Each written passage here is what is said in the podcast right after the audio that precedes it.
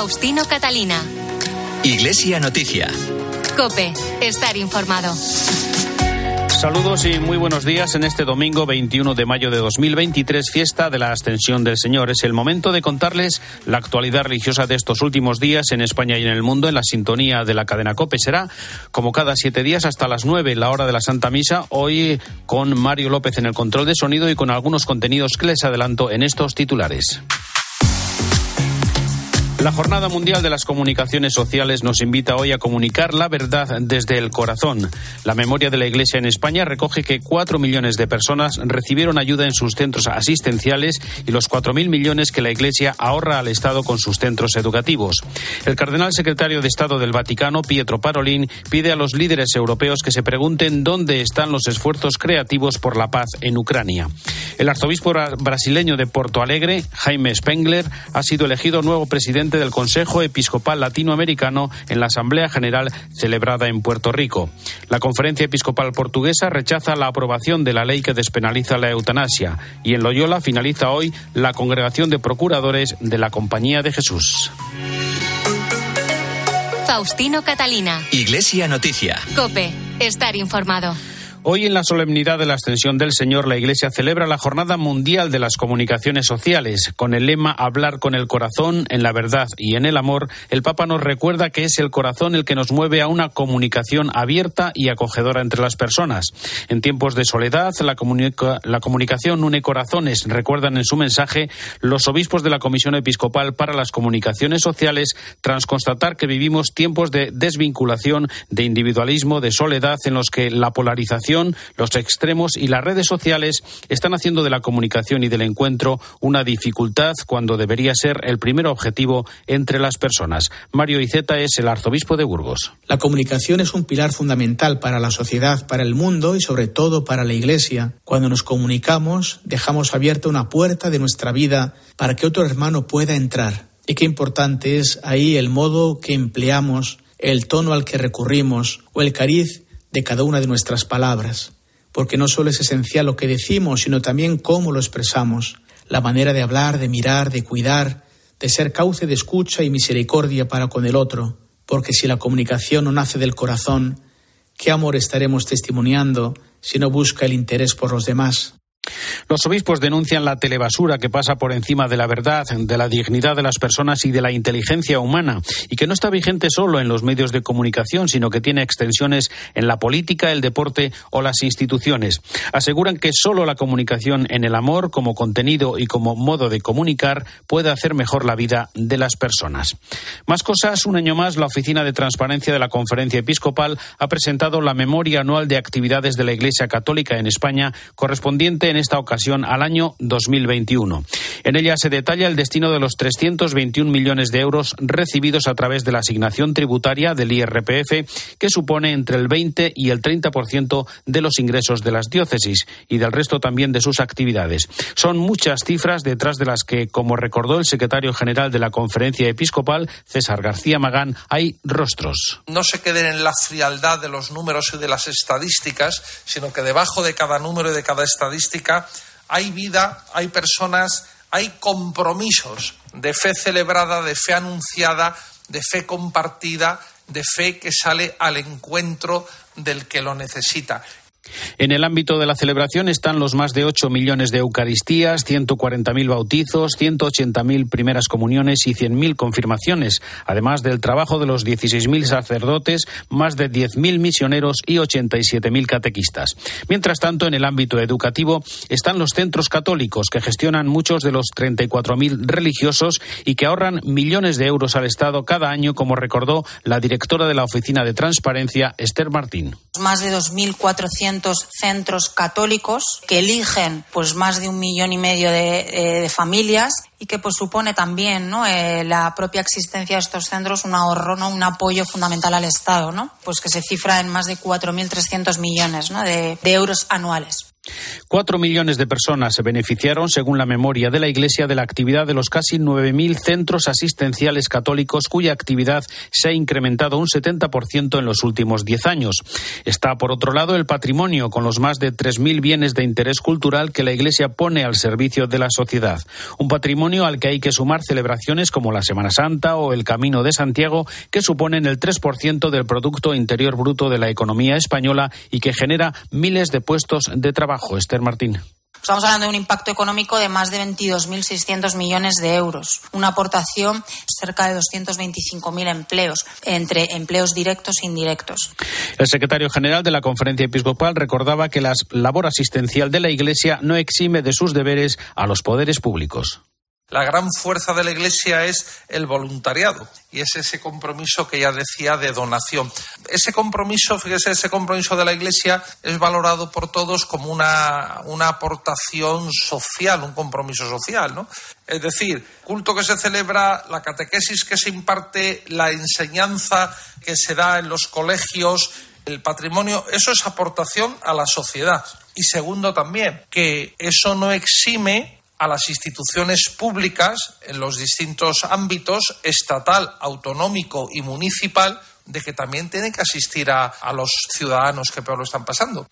También en la clausura de presentación de esta memoria, el presidente de la conferencia episcopal, el cardenal Juan José Omella, agradeció especialmente la labor de los voluntarios con estas palabras. Los voluntarios ofrecen su tiempo y sus abrazos. Son héroes anónimos y valientes y fieles que entregan su energía y hacen maravillas. En hospitales, escuelas, parroquias, hogares, tiempo libre, en lugares remotos y en los más cercanos. Mi agradecimiento en nombre de la Iglesia en España sin reserva alguna. Sois luz en la oscuridad, esperanza en la adversidad. Sois la prueba viva de la solidaridad. Vuestra noble labor es inspiración y el mundo es mejor gracias a vuestra acción.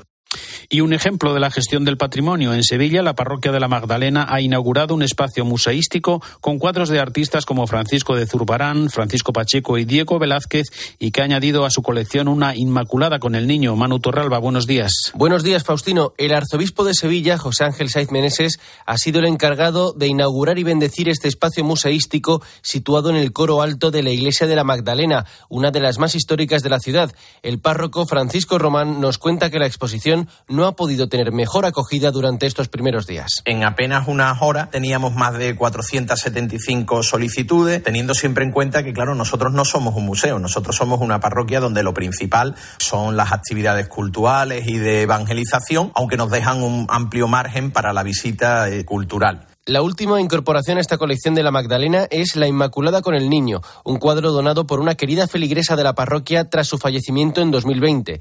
Después de un análisis de los técnicos del Instituto Andaluz del Patrimonio Histórico, la obra ha quedado atribuida a Diego Velázquez. Es cierto que hay elementos, bueno, pues que después uno difícilmente puede decir que lo encuentra en el desarrollo de la obra de, de, Velázquez, ¿no? Se trataría de una obra del primerísimo Velázquez. Puede explicarse por el hecho de que Velázquez todavía no estaría en un taller propio, sino estaría en un taller ajeno, el de Pacheco. Además de los cuadros, en esta exposición de la parroquia de la Magdalena pueden verse más de un centenar de obras, entre las que se encuentran una escultura de San Clemente Papa atribuida a Francisco Ruiz Gijón, un crucificado de marfil procedente de Filipinas y la imagen alegórica de la fe.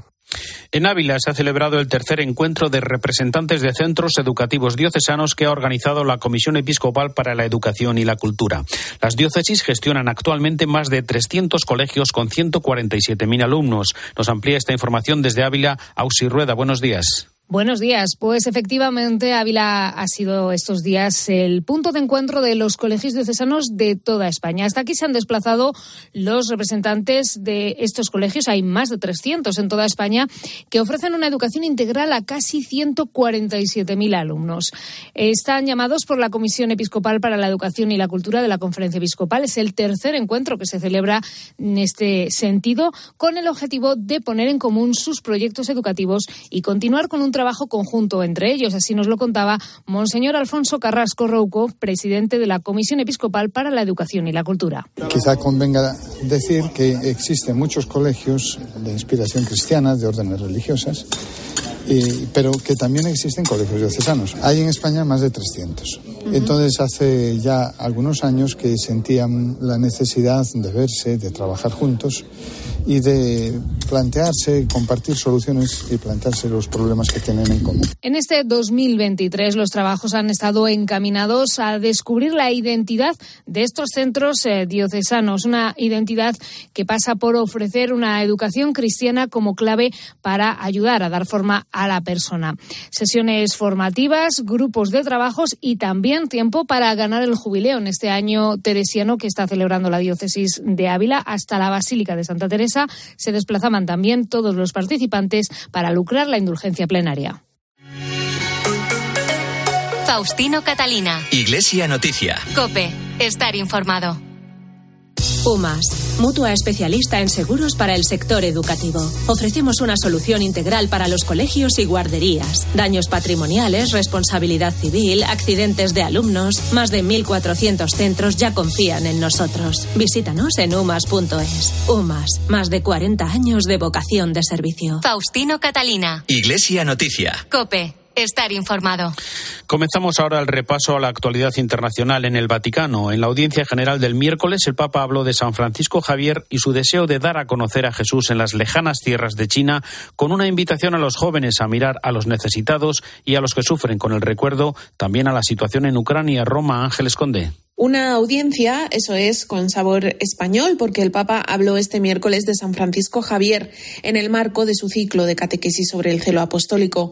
Repasó la vida del santo, que como sabemos es el patrón de las misiones. Desde su juventud despreocupada como estudiante en París, donde conoció a Ignacio de Loyola, hasta su partida a las plazas más complicadas del continente asiático. Él va porque está lleno de celo apostólico, aseguró Francisco en un miércoles algo desapacible en Roma, pero al que no faltaron los peregrinos en la plaza de San Pedro. El Papa evocó el viaje en barco de San Francisco Javier hasta Goa, la India, un viaje de más de tres años, viajes peligrosos, dijo. Al hablar de este tipo de travesías, Francisco hizo un comentario espontáneo lamentando los otros peligrosos viajes que ahora emprenden tantas personas desesperadas y que perecen en el Mediterráneo. Retomando la vida de San Francisco Javier, destacó que el santo no se conformó con llegar a la India, sino que quiso ir más allá. Así el pontífice aprovechó para destacar el coraje de este misionero y de los misioneros de hoy en día. Indicó también que el de Navarra no fue un misionero aristocrático, sino uno que se mezcló y permaneció con los más necesitados, enfermos y pobres, desgastándose hasta fallecer a los 46 años, sin poder, por desgracia, llegar a China. En el marco de este repaso por la figura del santo, Francisco animó a los jóvenes a emprender la misión, a mirar a los pueblos necesitados y a la gente que sufre y que necesita a Jesús. Y al concluir esta catequesis y como hace desde que estallara la invasión de Ucrania, Francisco pidió la paz para este pueblo que tanto sufre. Pidamos al Señor por la martirizada Ucrania. Se sufre tanto allí, se sufre tanto. Recemos por los heridos, por los niños, por los que han muerto, para que vuelva la paz. Más cosas, el cardenal secretario de Estado del Vaticano, Pietro Parolin, ha intervenido en la cumbre de jefes de Estado y de Gobierno que se ha celebrado en Reykjavik. Allí instó a los líderes europeos a preguntarse dónde están los esfuerzos creativos por la paz y aseguró que no se puede aceptar pasivamente que continúe la guerra de agresión a Ucrania. La Santa Sede, dijo el cardenal Parolin, hará todo lo posible por la paz en Europa y en el mundo porque es el momento de pasar a la acción y establecer una paz definitiva y justa en Ucrania. Una intervención que llega tras la visita del presidente Zelensky al Papa, que hoy merece el comentario desde Roma de Antonio Pelayo. Buenos días. Buenos días. De su gira por las principales capitales europeas, Roma, Berlín, París y Londres, el presidente Zelensky ha vuelto muy satisfecho. Ha obtenido sus principales objetivos, más y más sofisticadas armas de sus aliados occidentales. Su estancia en el Vaticano fue, sin embargo, la más breve de todas, hora y media repartida entre el Papa Francisco y su ministro de Exteriores, Monseñor Gallagher. Los dos sucesivos comunicados vaticanos, como suele suceder, fueron banales y sin arriesgarse a dar noticia alguna. Zelensky, por su parte, fue más explícito y dejó bien claro que la guerra sucede en su territorio y por lo tanto, dijo, el plan de paz debe ser en Ucrania. Estamos muy interesados en implicar al Vaticano en nuestro plan de paz. Al decirlo añadió esta frase, con todo el respeto hacia el Papa, nosotros no necesitamos una mediación entre Ucrania y un Estado agresor. Más claro no pudo ser, y por eso algún periódico italiano tituló El plan de paz del Papa no sirve.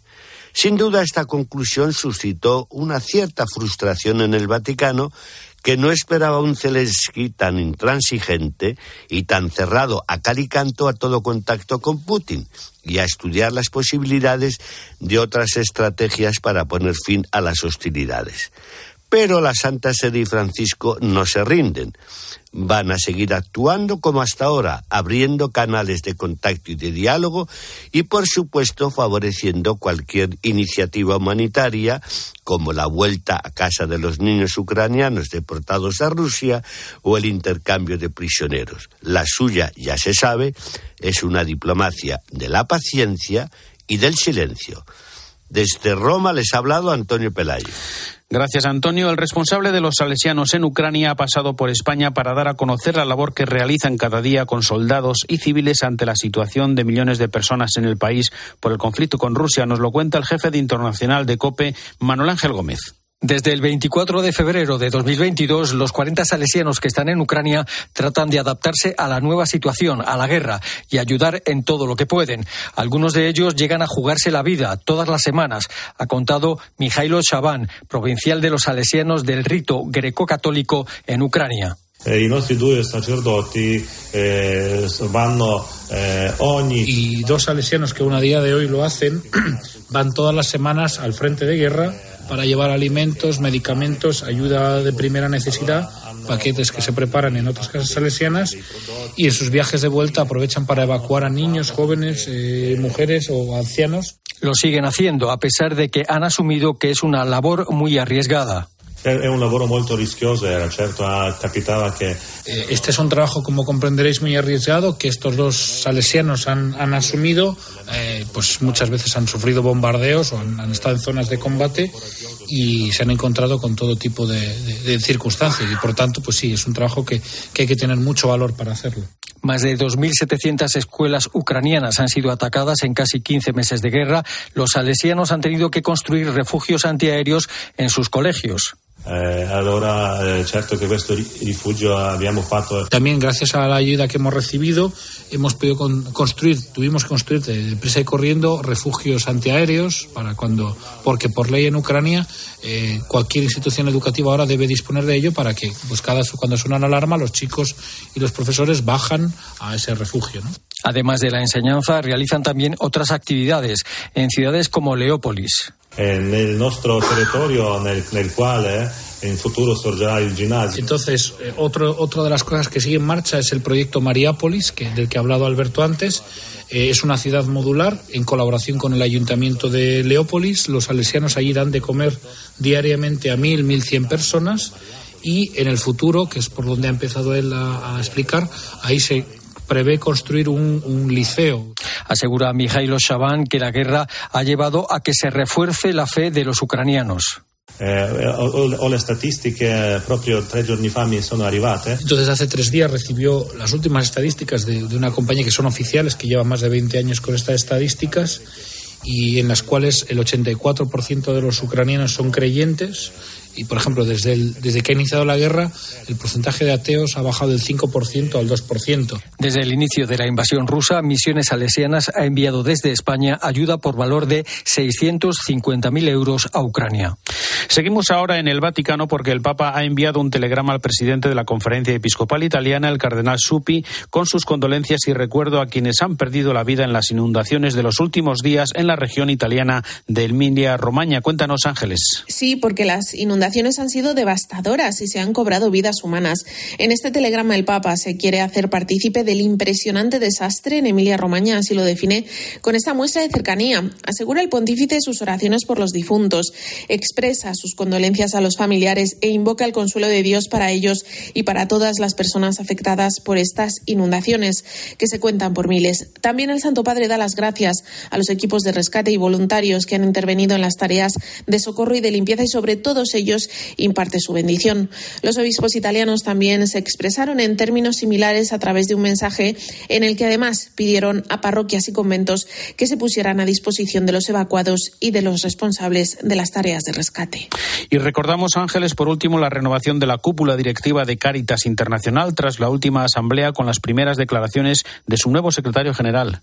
Monseñor Tarcisius Isao Kikuchi, arzobispo de Tokio, es el nuevo presidente de Caritas Internationalis. Fue elegido por los casi 400 delegados que participaron en la Asamblea General que la entidad celebró desde el 11 al 16 de mayo en Roma. Su cargo durará cuatro años y renovará al frente de la entidad al cardenal Antonio Tagle. El arzobispo de Tokio también es presidente de la Conferencia Episcopal de Japón y secretario general de la Federación de Conferencias Episcopales de Asia nació en 1958 y es misionero de la Congregación de los Misioneros del Verbo Divino. Fue ordenado sacerdote en 1986 y enviado a Ghana, donde fue párroco en una zona rural durante ocho años. En 1995 ya era voluntario de Cáritas Japón. Fue enviado entonces al campo de refugiados ruandeses de Bukavu, en la actual República Democrática del Congo. Una experiencia de la que precisamente el nuevo presidente de Cáritas Internacionalis habló en sus primeras declaraciones a los medios al recordar que la primera misión de Cáritas es precisamente eso, recordar a la gente que sufre que la Iglesia no se olvida de ellos. Llega a esta institución después de la tormenta provocada por la intervención en noviembre del año pasado tras la auditoría encargada por el Dicasterio para el Servicio al Desarrollo Humano Integral sobre el ambiente de trabajo en la entidad.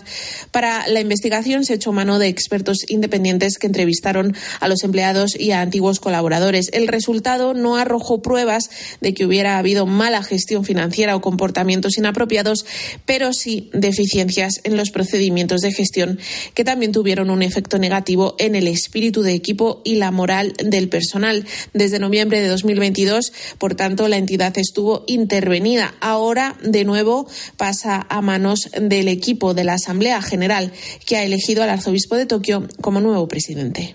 Gracias, Ángeles. El arzobispo de Porto Alegre y presidente de la Conferencia Nacional de Obispos de Brasil, Jaime Spengler, ha sido elegido nuevo presidente del Consejo Episcopal Latinoamericano para los próximos cuatro años. Los nuevos vicepresidentes del CELAM son el arzobispo de Maracaibo, José Luis Azuaje, y el arzobispo de Panamá, José Domingo Ulloa.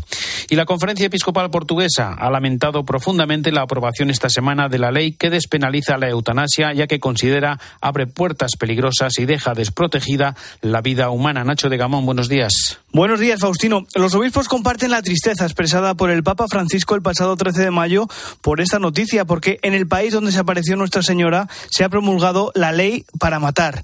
La norma promulgada por el presidente Rebelo de Sousa ha llegado tras casi seis años de tramitación, dos vetos políticos y otros dos del Tribunal Constitucional. Los obispos portugueses consideran que se rompe así el principio fundamental de la inviolabilidad de la vida humana y se abren puertas peligrosas para ampliar las situaciones en las que se puede pedir la muerte asistida.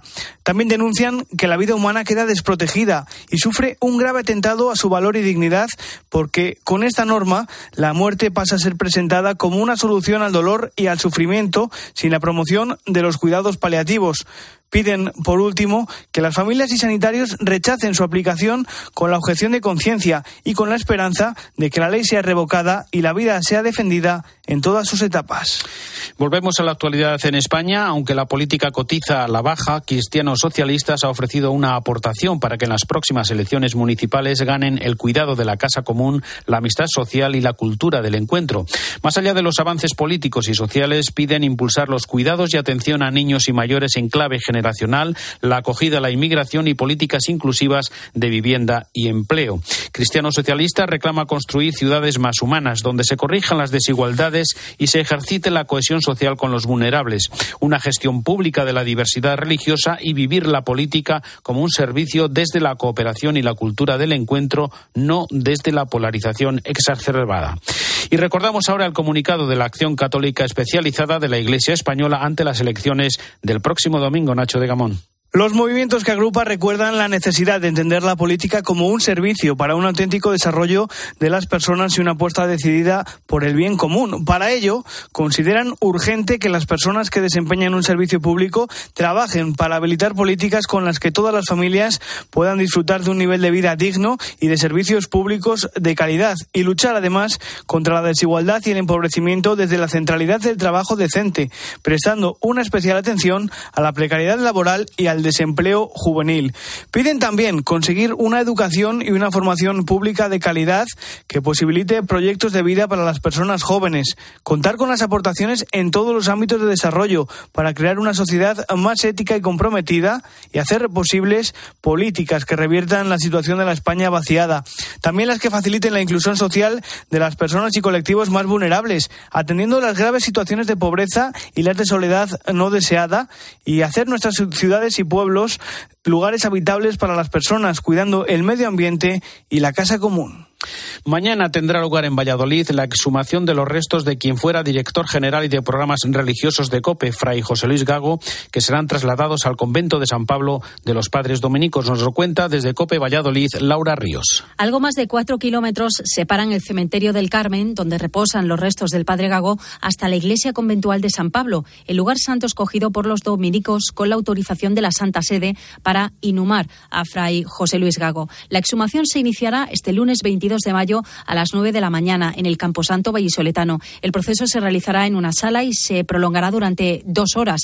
Se depositarán tras su análisis en un cubículo de conservación fabricado a tal efecto. Un cortejo funerario lo acompañará hasta San Pablo, donde será reinhumado. A mediodía, Fray Jesús Antonio Díaz Sariego presidirá la Eucaristía en la que se glosará la huella que dejó el Padre Gago. Mucha huella de de bondad, pues acercándonos al mundo más, más a Dios, pero también llevando a Dios las realidades del mundo, ¿no? La verdad os hará libres. Así rezará la inscripción en mármol que dará cobijo a los restos del padre Gago en la capilla de Santo Domingo, a la derecha del altar mayor en la iglesia conventual de San Pablo en Valladolid. Es un paso más hacia la beatificación que contará con los familiares más cercanos y con la participación del arzobispo de Valladolid, Luis Argüello, el juez delegado de la causa, José Andrés Cabririzo, y el notario de la diócesis. En representación de la Orden de los Dominicos, además, el prior de San Pablo, Fray Carmelo Preciado. Y no faltarán la postuladora de la causa, Alejandra Torres Molina, y el presidente de la Asociación de Amigos del Padre Gago, Rafael Ortega, quien no oculta la alegría de poder seguir avanzando y que va a permitir a los fieles solicitar los favores al Padre Gago. Para pedir eh, los milagros, el milagro que nos pueda llevar a la beatificación del Padre Gago. Hay que solicitar eh, los favores del Padre Gago para obrar este, estos milagros que acelerarán todo, acelerarán todo el proceso de beatificación y posterior canonización. El siguiente horizonte que se marca de rojo en el calendario todavía no tiene una fecha concreta, pero va a coincidir con el cierre de la fase diocesana. Una vez que concluya este acto con declaraciones a testigos y la labor de la Comisión Histórica, se remitirá a Roma y pasaría a la firma del decreto de venerable. Y con motivo de la presentación del número monográfico de la revista Vida Religiosa en colaboración con la Asociación Red de Entidades para el Desarrollo Solidario, el arzobispo emérito de Tánger, Santiago Agrelo, se refirió al trabajo pastoral y su incidencia en la vida política. Esa visión política de la realidad ahonda sus raíces en mi fe cristiana. Más aún, considero que es inseparable de la fe de modo que si la fe se quedase sin incidencia política, mucho me temo que habría quedado también sin el Evangelio de nuestro Señor Jesucristo, que no vino a otra cosa más que a hacer una humanidad nueva, otro modo de ser humanidad. Eso quiere decir que si soy cristiano, mi vida tendrá necesariamente incidencia política. Y antes de terminar, recordamos que en Loyola y con la presencia del general de los jesuitas, el padre Arturo Sosa, finaliza hoy la congregación de procuradores en la que participan más de un centenar de jesuitas de los cinco continentes, en las que definen las preferencias apostólicas de la Compañía de Jesús para los próximos años. Hasta aquí el informativo Iglesia Noticias, el programa 1829 en este domingo 21 de mayo de 2023, Jornada Mundial de las Comunicaciones Sociales. Volvemos dentro de siete días. Un saludo de Faustino Catalina.